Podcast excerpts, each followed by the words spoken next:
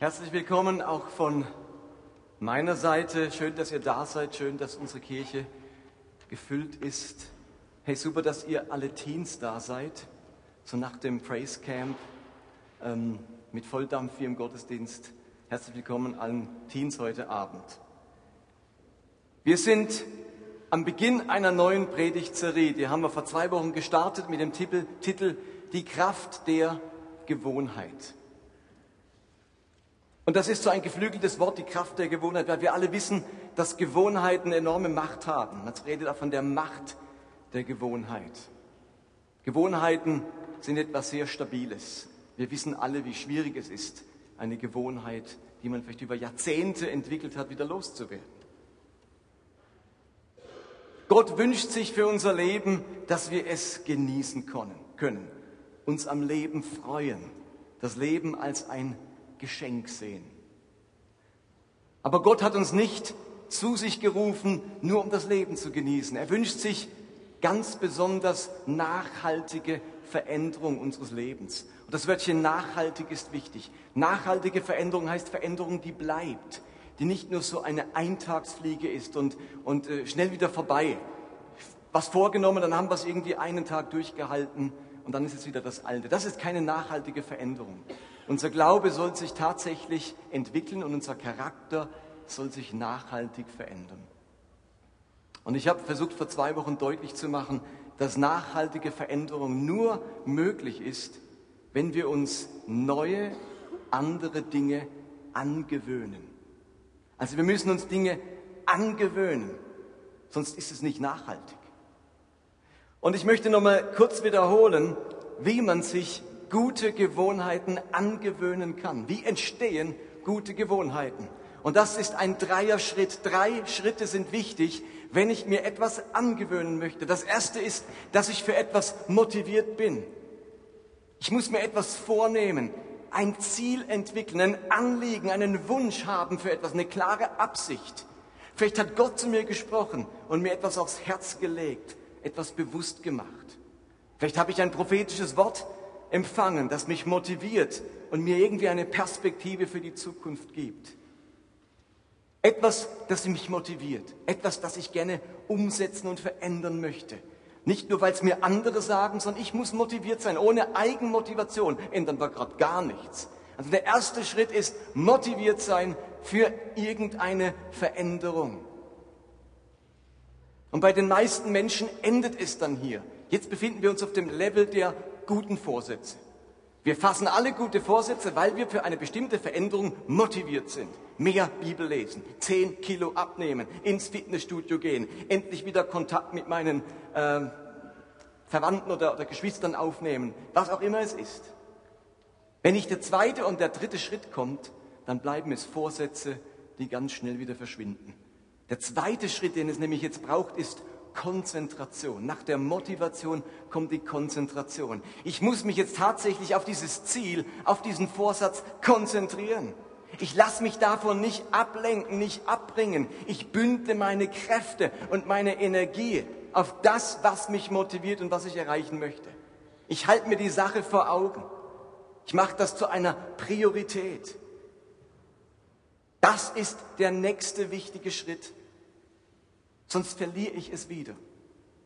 Vorsätze, die mich motivieren, nützen noch nichts, wenn ich mich nicht auf sie konzentriere, wirklich darauf fokussiere. So, und jetzt braucht es noch einen dritten Schritt. Nach der Motivation und der Konzentration kommt die Repetition. Das, was ich mir da vorgenommen habe, das muss ich jetzt immer wiederholen. Ich bleibe dran. Ich gebe nicht auf. Ich komme immer wieder darauf zurück. Ich baue es ein in meinen Alltag. Repetition heißt ja wiederholen. Und Vorsätze gehen uns im Lauf des Alltags wieder verloren und ich muss sie wiederholen. Ich muss sie wieder zurückholen aus dem Trubel des Alltags in meine Aufmerksamkeit, in meine Aktion.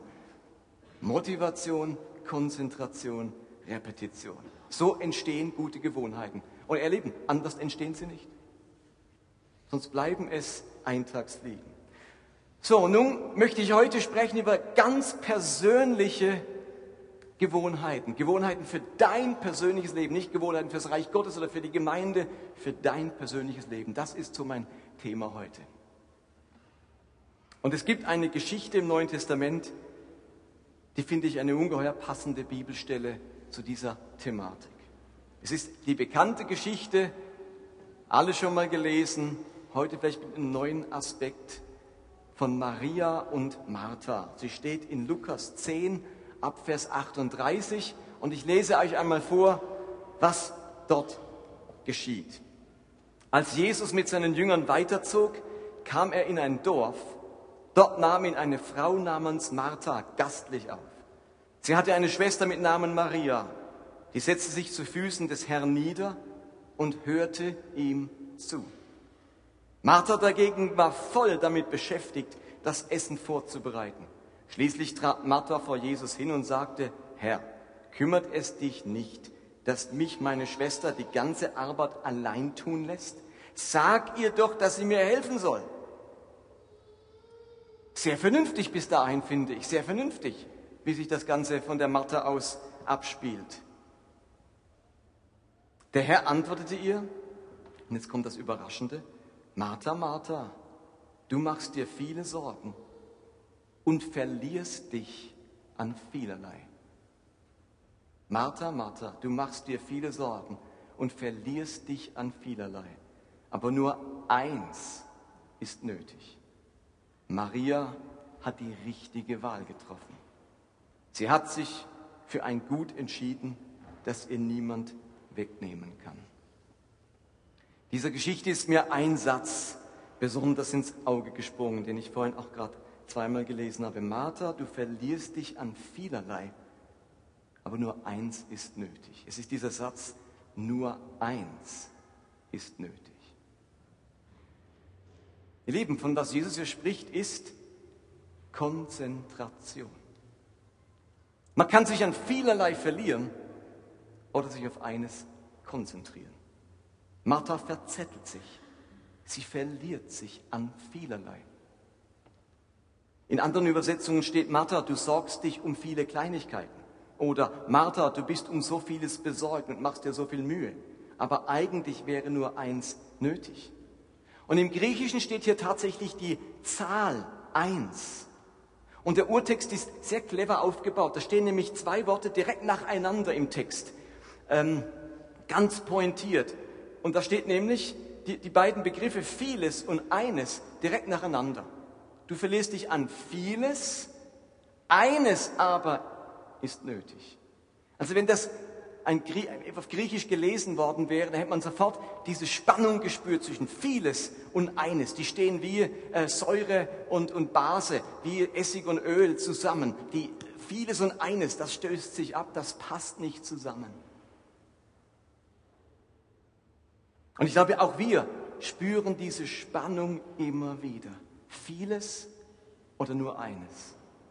Und die Menschen tendieren leider zu oft dazu, das viele zu wählen, anstatt das eine. Und am Ende verzetteln wir uns und erreichen gar nichts. Erinnert ihr euch vor zwei Wochen an das Bild vom Geparden und den Gazellen? Wenn ein Gepard vier Gazellen gleichzeitig jagen will, hat er am Schluss gar keine. Und wenn sie noch alle so schmackhaft aussehen, er muss sich auf eine Gazelle konzentrieren und sie jagen, sonst hat er am Ende keine Beute. Lieben, Jesus macht in dieser Geschichte sehr deutlich, dass Maria die bessere Wahl getroffen hat. Denn sie hat eines gewählt. Er sagt ja, Maria hat die bessere Wahl getroffen. Also das eine ist in Jesu Augen das Bessere als das viele, das ich wählen kann. Jesus favorisiert das eine vor dem vielen. Jesus ist für Konzentration. Jesus weiß, dass wir am Ende viel mehr erreichen, wenn wir uns auf eines konzentrieren. Maria wusste, was für sie das eine war. Für sie war das eine jetzt nicht kochen und Tisch decken und vielleicht noch zum Markt rennen. Für sie war das eine, auf das sie sich konzentrieren sollte und wollte, zu Jesu Füße sitzen und ihm zuhören. Hier ist der größte Rabbi aller Zeiten unterwegs. Ihr Lieben, jetzt ist Kochen und Einkaufen und Decken und Abspülen und Putzen zweitrangig. Eins ist jetzt wichtig, diesem Rabbi zuhören. Maria wusste, was für sie das eine war. Und ich habe mich gefragt, was ist das eine für mein Leben in diesem Jahr? Was ist das eine für dein Leben? Was ist der eine Veränderungsprozess, auf den du dich konzentrieren solltest? Und wahrscheinlich könntest du mir viele nennen. Und wer einigermaßen selbstkritisch und realistisch sich beurteilt, weiß, dass wir alle im Leben mehrere Baustellen haben. Unser Leben gleicht einer Baustelle 70 Jahre lang. Und das ist so. Damit darf man auch Frieden schließen. Die Frage ist, auf welche Baustelle konzentriere ich mich in diesem Jahr? Stellt euch doch mal Folgendes vor. Wir würden uns auf einen Veränderungsprozess ein Jahr lang konzentrieren. Auf einen Veränderungsprozess, das eine, ein Jahr lang konzentrieren.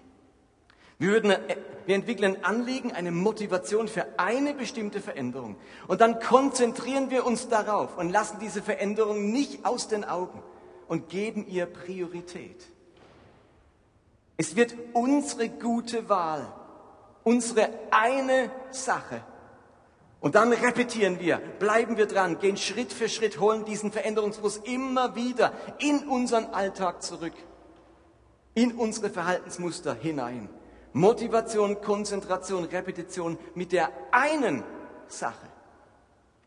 Ihr Lieben, ich bin zutiefst davon überzeugt, dass wir am Ende des Jahres 2015 tatsächlich eine Gewohnheit entwickelt hätten und uns nachhaltig verändert. Und ich stelle euch vor, wir würden das nicht nur im Jahr 2015 machen, sondern jedes Jahr. Wir würden uns jedes Jahr nur auf eine Sache konzentrieren in unserem persönlichen Leben. Für uns das eine herausfinden, neben den vielen, an, dem, an das man sich verzetteln kann. Und wir würden das die nächsten zehn Jahre so machen und würden tatsächlich nachhaltig jedes Jahr eine Sache in unserem Leben nachhaltig verändert bekommen. Eine entscheidende Gewohnheit entwickeln. Vielleicht machen wir das 20 Jahre, 30 Jahre. Was glaubt ihr, wie unser Leben und unser Bau am Ende aussehen würde? Denn was wir alle erleben, Hand aufs Herz, ist, dass wir an all unseren Baustellen ein bisschen rumpfuschen. Dort ein bisschen mit Provisorien leben. Wisst ihr, bei mir zu Hause, wisst ihr auch, wer gebaut hat, nichts hält länger als ein Provisorium. Wenn man sich sagt, ja, das machen wir provisorisch, ich mache es dann später richtig. So ist oft mit unseren eigenen Baustellen. Wir konzentrieren uns nicht auf eine Sache und machen die richtig, sondern tun Provisorien in unserem Charakter einrichten und sagen, irgendwann mache ich es. Und dieses irgendwann kommt nie. Und wir leben mit Provisorien und ändern nichts wirklich nachhaltig. Eine Sache, jedes Jahr. Und dann muss man ein paar Veränderungsprozesse hinten anstellen. Ja, das stimmt. Man muss jetzt das Kochen und das Tischdecken hinten anstellen, wenn man Jesus zuhören will. Man kann nicht beides. Martha hat es versucht und Jesus sagt, du verlierst dich in vielerlei. Und es fällt uns so schwer, weil wir Angst haben, etwas zu verpassen.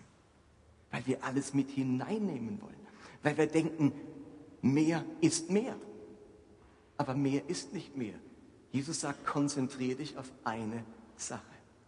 Lieber, lieben, es darf doch nicht passieren, dass Jahr um Jahr ins Land geht und wenn wir Bilanz ziehen, merken wir, dass wir uns nicht wesentlich verändert haben, dass wir immer noch unter dem gleichen geistlichen Stolz leiden, immer noch mit den gleichen Ängsten zu kämpfen haben, die gleiche Minderwertigkeit uns bremst dieselben destruktiven Reaktionsmuster uns prägen und wir im alten Suchtverhalten gefangen sind. Es kann doch nicht ewig so weitergehen, dass wir den Herr des Himmels, der uns gemacht hat, der uns kreiert hat, auf unserer Seite haben und am Ende hat sich doch nichts Wesentliches, Nachhaltiges verändert. Das kann doch nicht so weitergehen.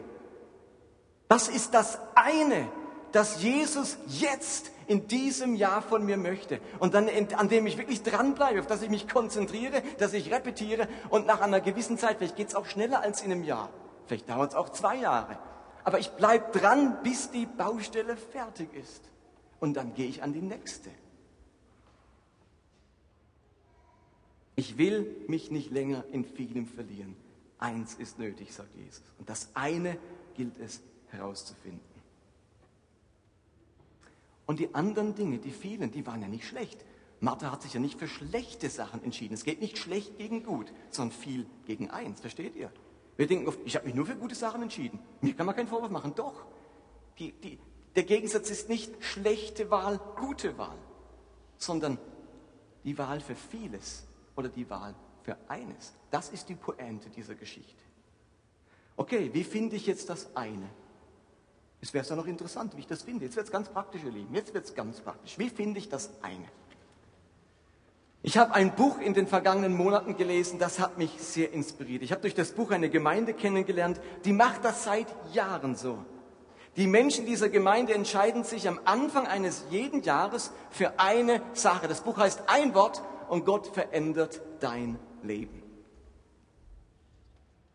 Sie wählen eine Sache am Anfang eines Jahres und sie gehen noch einen Schritt weiter. Sie reduzieren die eine Sache auf ein Wort. Sie versuchen die eine Sache in einem Wort zu formulieren und leben dann mit ihrem Jahreswort. Mit diesem Wort gehen sie schwanger. Dieses Wort ist wie eine Linse, wie eine Brille, durch die man alles betrachtet. Ein Wort, das ein, ein Jahr lang begleitet, das man vor Augen hält und das zum Ausdruck bringt, welche Veränderung ich mir angewöhnen möchte.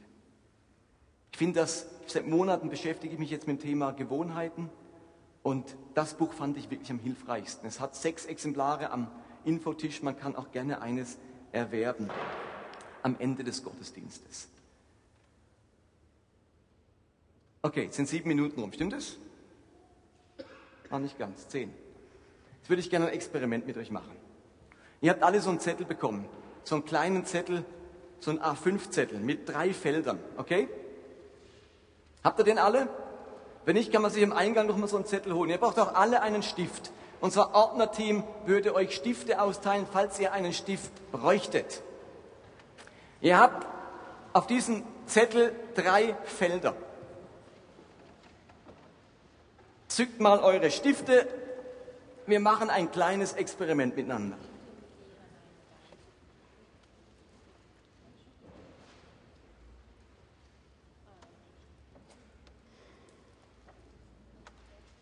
Ich bitte euch, diese Zettel zu falten an, der schwarzen, an dem schwarzen Strich und sie zu zerreißen, damit ihr drei gleiche Zettel habt. Also ihr müsst es nicht mit Metermaß, Millimeter Papier, einfach, ihr braucht drei Zettel, drei einzelne Zettel. Also faltet sie und dann an der Faltstelle kurz reißen. Kennen wir alle noch von der Schule.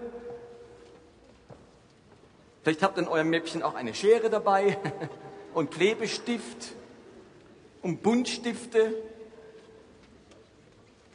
Okay, drei Zettel.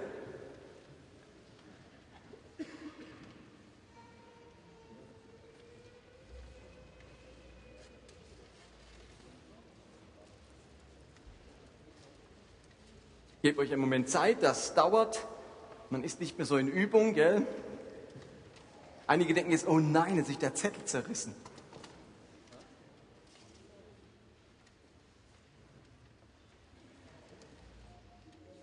So, habt ihr einen ersten Zettel?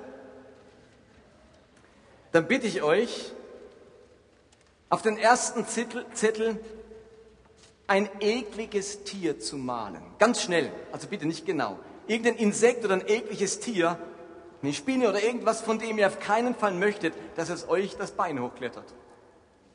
Irgendein ekliges Tier, es darf auch in abstrakt gemalt sein, also ihr müsst euch nicht verkünsteln, sondern malt auf den ersten Zettel ein ekliges Tier, wo ihr sagt, ah, da kommt mir schon ein Schauder, wenn ich nur an das Tier denke. Dem möchte ich nie begegnen. Das möchte ich auch nicht bei mir im Schlafzimmer haben. Oder irgendwie unter meinem Stuhl oder in meinem Hosenbein oder in meiner Handtasche.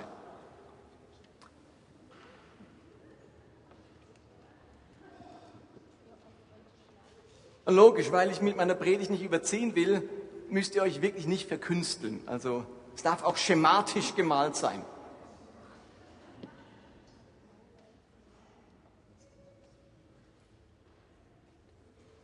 Habt ihr das? Zweiter Zettel. Bitte ein ungeliebtes Essen aufschreiben. Jetzt richtig aufschreiben. Was weiß ich, ihr sagt, oh, wenn es das gibt, dann würzt mich schon Brokkoli oder Meerrettich oder äh, Shrimps oder was weiß ich. Ähm, irgendetwas aufschreiben, nicht malen, aufschreiben. Ein Essen, das für euch wirklich nicht genießbar ist. Es riecht furchtbar, es hat einen Geschmack, der erinnert mich an. Was auch immer, okay? Irgendwas, wo ihr sagt, danke, aber nein, danke.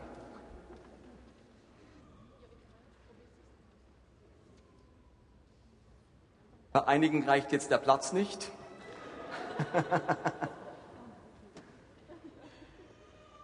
okay, habt ihr das? Dritter Zettel. Schreibt bitte auf diesen Zettel, wie ihr eure Mutter oder die Mutterfigur in eurem Leben genannt habt. Mama, Mutti, Mutschi, Mammele, keine Ahnung.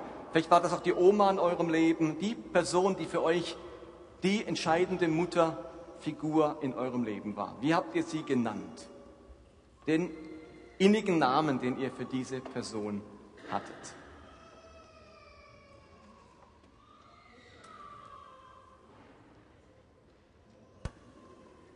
Okay, habt ihr das? Ist euch eingefallen? So. Jetzt nehmen wir den ersten Zettel mit dem Tier. Und jetzt sagen wir uns, dieses Tier, das darf keinesfalls meine Hosenbein hochklettern, mit dem wir nichts zu tun haben. Ihr dürft es zerknüllen, auf den Boden schmeißen und richtig drauf trampeln. Also steht mal auf, zerknüllt es, bitte nicht wegschmeißen, sondern nur zerknüllen und drauf treten. Okay, sehr gut. Hey, ihr macht es gut. Dieses Tier wird euch sicher nicht mehr heimsuchen. Jetzt dürft ihr den zweiten Zettel nehmen. Dieses ungeliebte Essen, bei dem euch der Wirkreiz kommt, auch das, ihr dürft es nehmen, zerknüllen, auf den Boden schmeißen und zertreten. Das kommt nicht über meinen Schlund. Jawohl, zertreten wir das. Ihr macht es gut.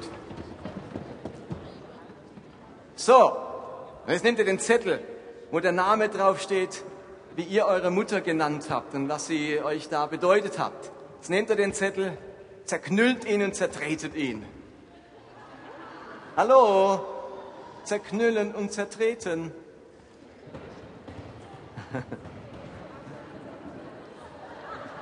Das waren unsere Teenager, ihr solltet ein Wörtchen mit ihnen reden.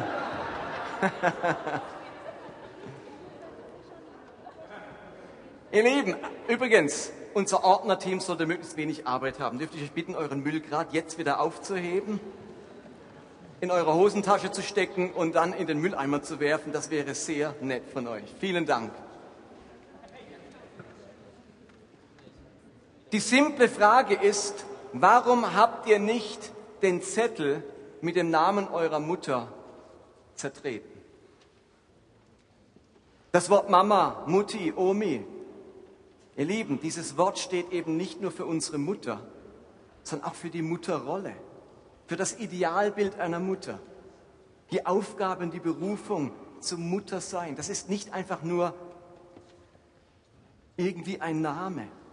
Im Grunde habe ich euch aufgefordert, das liebevolle, fürsorgliche, lebensspendende und Gute in eurem Leben zu zertrampeln. Als ob es eine Spinne oder Blutwurst wäre. Habt ihr gemerkt, dass es sich falsch anfühlt, auf diesem Wort herumzutrampeln, weil Worte eben Vorstellungen verkörpern? Als ihr Mama geschrieben habt, da hattet ihr eine Vorstellung im Kopf, auf der wolltet ihr nicht rumtrampeln. Als ihr Spinne geschrieben habt, habt ihr auch eine Vorstellung gehabt, auf der wolltet ihr rumtrampeln, aber nicht auf Mama, weil Worte Emotionen hervorrufen. Worte greifen auf Erinnerungen zurück. In Worten liegt große Kraft, große Schönheit und große Gnade. Worte verursachen Bewegung. Sie prägen Nationen, sie besiegeln eine Ehe, sie vermitteln eine Vision, sie bringen uns zum Lachen oder zum Weinen. Da steht, das war mehr als Tinte auf einem Zettel Mama. Dieses Wort steht für ganz viel in unserem Leben.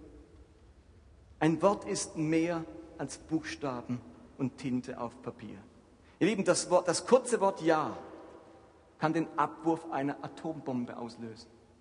Zwei Buchstaben. Und das Wort Petersdom kann mich reich machen, wenn es im Quiz die richtige Antwort auf die Millionenfrage war. Worte sind kraftvoll.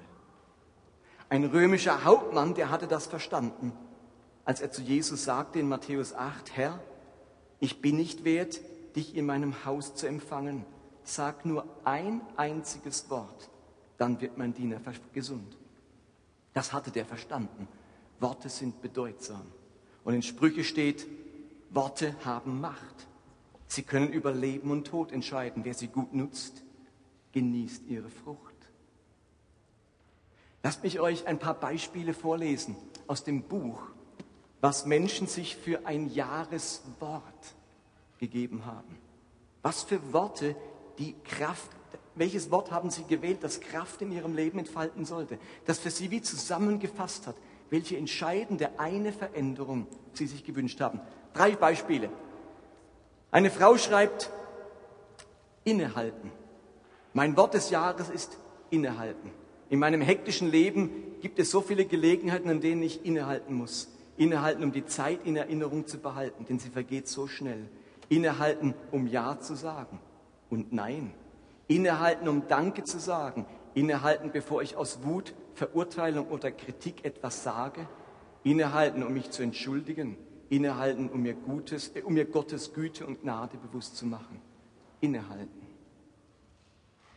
Oder der Sam sagt, mein Wort ist genug. Ich lebe mein Leben und frage mich jeden Tag, ob ich genug getan habe oder ob ich alles gut genug gemacht habe.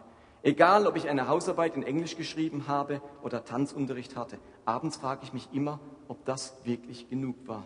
Durch meine schwierige Vergangenheit zweifle ich an allem, was ich tue. Ich habe mich nie gut genug gefühlt. Ich lasse mich auf das Ein-Wort-Projekt ein, weil ich mir sagen will, dass ich gut genug bin und mich zum anderen immer wieder daran erinnern will, dass Gott gut genug für mich, dass Gott genug ist für mich.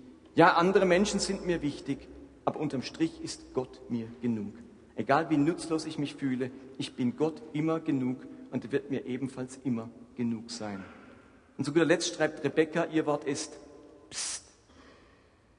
Ich hatte Gott um ein Wort gebeten. Ungefähr vier Tage lang überlegte ich, ob mein Wort Licht sein könnte ungefährlich, machbar. Ich dachte, Gott wäre stolz auf mich, dass ich so ein tolles Wort ausgewählt hatte. Schließlich ist Jesus das Licht schlechthin und wir sollten kleinere Lichter sein, die auf ihn hinweisen. So weit, so gut.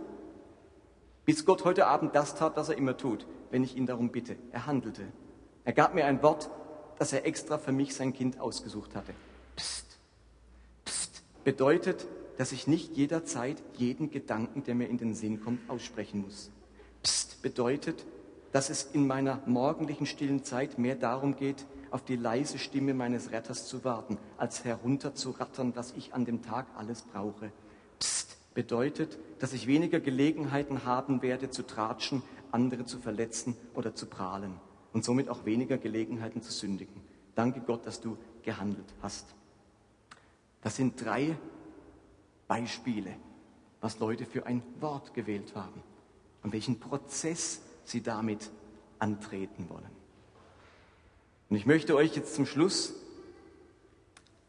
mitgeben, wie ihr, wenn ihr das wollt, euer Jahreswort finden könnt. Nina und ich sind da schon einige Wochen dran und arbeiten daran, denn ich sage euch, ihr braucht ein bisschen Zeit dafür. Die Sache ist nicht heute Abend erledigt. Und wenn da auf eurem Zettel Platz ist, dann heißt das nicht, heute Abend schreiben wir es auf. Ich erwarte euch in vier Wochen wieder mit eurem Wort, aber nicht heute. Denn diese vier Schritte, die ich euch jetzt mitgeben möchte, die braucht es, um wirklich das Wort zu finden, das nachhaltige Veränderung und eine gute neue Gewohnheit in meinem Leben auslösen kann. Was ist also der erste Schritt zu meinem Jahreswort? Erstens definieren. Der erste Schritt ist, dass ihr euch überlegt, was oder für euch definiert, was ihr wirklich sein möchtet am Ende des Jahres. Es geht also darum, sich Zeit zu nehmen und zu überlegen, welche Art von Person ich am Ende des Jahres gerne wäre. Welche Art von Person. Dabei geht es nicht darum, ich möchte gern reich sein, ich möchte gern berühmt sein. Ihr versteht mich, darum geht es nicht. Sondern um eine Sehnsucht nach Wachstum oder Veränderung tief in meinem Herzen. Wie sieht Gott mich? Wohin möchte er mich führen? Wozu hat Gott mich erschaffen? Zu was hat er mich berufen? Zu was hat er mich gemacht? Welcher Wachstums- oder Veränderungsprozess oder Potenzial steckt in mir? Welchen Charakter möchte ich in diesem Jahr unbedingt entwickeln? Welche Veränderung würde mein Leben deutlich voranbringen? Ich muss definieren, was ich eigentlich will, welche Art von Person ich sein möchte. Vielleicht sehen eure Gedanken so aus. Ich möchte am Ende des Jahres eine liebevolle und hilfsbereite Person sein. Oder ihr sagt euch, ich möchte ein besserer Vater und Vorbild werden. Oder ich möchte am Ende des Jahres mit Disziplin und Hingabe meinen Glauben leben. Ich möchte am Ende des Jahres, können andere sagen, gekennzeichnet sein durch Integrität und Ehrlichkeit. Oder ich möchte am Ende des Jahres bedürftige Menschen und Personen am Rande besser wahrnehmen. Der erste Schritt ist definieren. Da muss man eine Weile drüber nachdenken. Da muss man sich was bewusst machen. Wer will ich eigentlich sein? Wie soll ich mich verändern? Jetzt kommt der zweite Schritt. Nach dem Definieren kommt das Sammeln. Wenn ich also überlegt habe, was für eine Art von Person ich werden möchte, sammle ich Eigenschaften, Charaktereigenschaften, die diese Person hat. Ich beschreibe also die Merkmale und Motive einer solchen Person. Ich versuche einfach die Persönlichkeit zu beschreiben, die nötig ist, um das zu werden, was ich sein möchte. Und daraus entsteht eine ganze Liste mit Eigenschaften und Merkmalen. Eine ganze Liste habt ihr dann.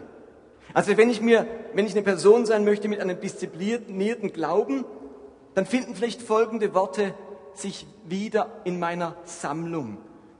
Schreibe ich vielleicht auf, okay, so eine disziplinierte Person, die im Glauben diszipliniert ist, die ist ausdauernd, treu, konzentriert, sie hat Hingabe, sie hat Begeisterung, sie ist stark, sie bleibt dran, konsequent, fokussiert. Und vielleicht geht das so weiter. Und ihr merkt, das sind alles Begriffe, die beschreiben diese Person, die ihr gern sein wollt. Also im zweiten Schritt geht es wirklich darum, ganz vieles zu sammeln an Begriffen und Worten von der Person, die ihr gern sein möchtet. Ihr habt dann ein ganz buntes Bild dieser Person. Ihr sammelt Begriffe, die diese Person beschreiben. Das ist der zweite Schritt, sammeln. Und jetzt kommt der dritte Schritt. Und das ist das Vertiefen. Ihr nehmt jetzt eure Liste, eure Sammlung und streicht sie so zusammen, dass höchstens fünf Worte übrig bleiben. In dem Prozess stecke ich gerade. Ich habe jetzt lang gesammelt und überlegt, habe ich mir alle aufgeschrieben und jetzt bin ich am Vertiefen. Ich streiche mal alle weg, wo ich denke, oh, die fünf gefallen mir am besten. Bei den fünf bleibe ich. Das sind so meine Top fünf Worte, die das beschreiben, was ich sein möchte. Und jetzt vertiefe ich diese fünf Worte. Vielleicht schlage ich sie mal in einem Lexikon nach. Oder in einem Wörterbuch, in einem Thesaurus und merke, oh, der, das Wort ist wirklich, das ist reich, das ist tief. In dem Wort schwingt für mich so vieles mit. Das ist ein ganz besonderes Wort. Und sie vertiefen sich. Und vielleicht schlagt ihr eine Konkordanz, also ein, ein, ein Buch auf, das all die Bibelstellen aufzeigt, wo dieses Wort in der Bibel vorkommt. Konkordanz nennt man das. Und guck mal, wie wird denn dieses Wort in der Bibel gebraucht? Eben das Wort Ausdauer zum Beispiel. Wo wird denn das in der Bibel gebraucht? Vielleicht stoßt ihr auch auf einen Bibelvers, wo ihr merkt, das ist ja auch noch genau mein Vers. Das ist mein Jahresvers, der beschreibt ja wunderbar das, was ich sein möchte. Ich habe also nicht immer ein Jahreswort, ich habe vielleicht auch noch einen Jahresvers. Und zum Vertiefen gehört auch noch beten. Sagen, Gott, leg mir was aufs Herz, zeig mir was von all den Begriffen. Der ist, der tatsächlich am besten widerspiegelt, wer ich sein soll und sein und werden möchte. Ich definiere, wer will ich sein? Ich sammle ganz viele Begriffe, die diese Person beschreiben und jetzt vertiefe ich die fünf, die mir am liebsten sind. So, und jetzt kommt der letzte Schritt, viertens, entscheiden.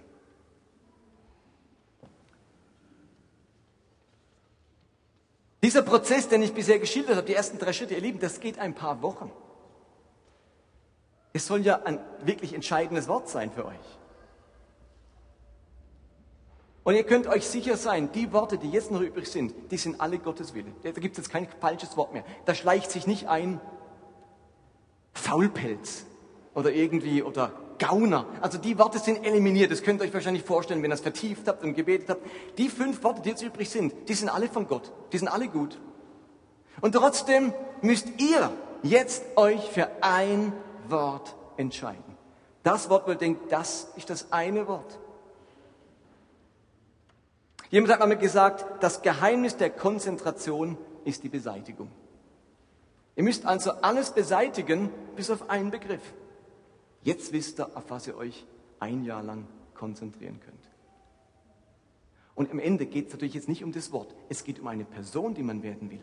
Aber dieses Wort repräsentiert, beschreibt, benennt diese Person am allerbesten. Es ist euer Wort geworden. Ihr Lieben, wartet mit der Entscheidung nicht auf eine Leuchtschrift am Himmel oder eine Nachricht im Briefkasten.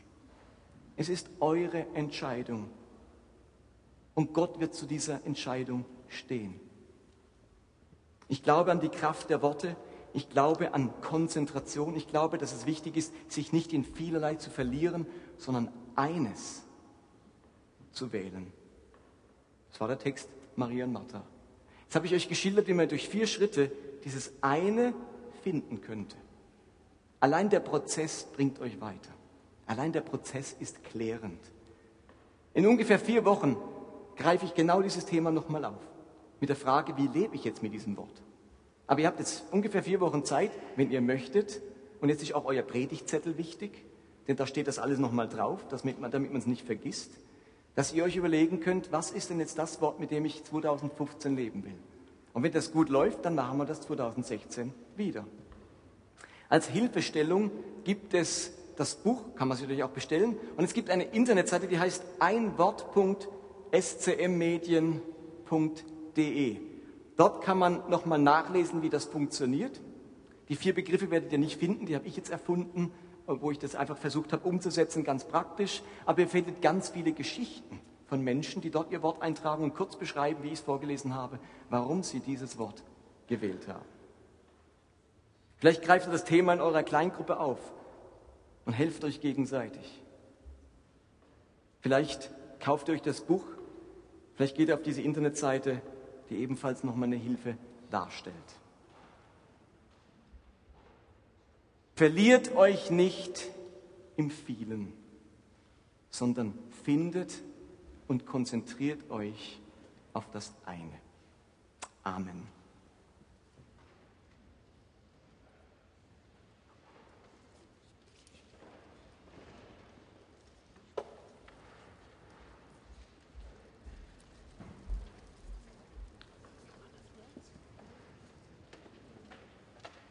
Lasst uns aufstehen miteinander, seid ihr lange gesessen, wenn euch die Beine tragen mögen.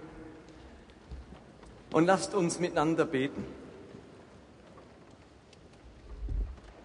Vater, ich danke dir für diese Geschichte von Maria und Martha.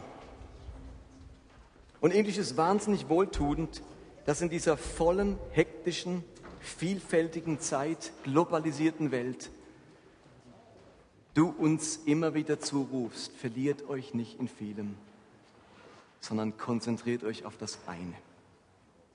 Und ich möchte dich für uns alle bitten, Heiliger Geist, wir brauchen dein Reden, wir brauchen dein Wirken in unserem Herzen.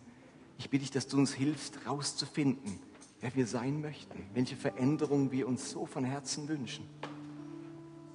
Ich bitte dich, dass du uns hilfst, dieses eine wirklich in den Griff zu bekommen, zu sammeln zu können, wie das aussieht und dann es vertiefen zu können und am Ende uns entscheiden zu können für ein, eine Sache, vielleicht sogar durch ein Wort zum Ausdruck gebracht. Und wir in diesem Jahr tatsächlich erleben, wie unser Leben ein anderes wird. Komm, Heiliger Geist. Ich bitte dich, dass du ganz vielen gerade jetzt ins Herz redest. Verlier dich nicht im vielen. Eines ist nötig. Komm, Heiliger Geist.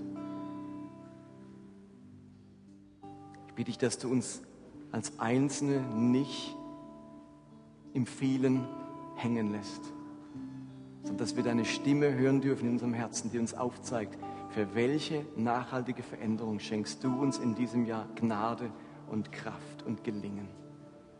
Welche gute Gewohnheit darf sich dieses Jahr entwickeln? Sprich zu uns, Herr. Komm, Heiliger Geist.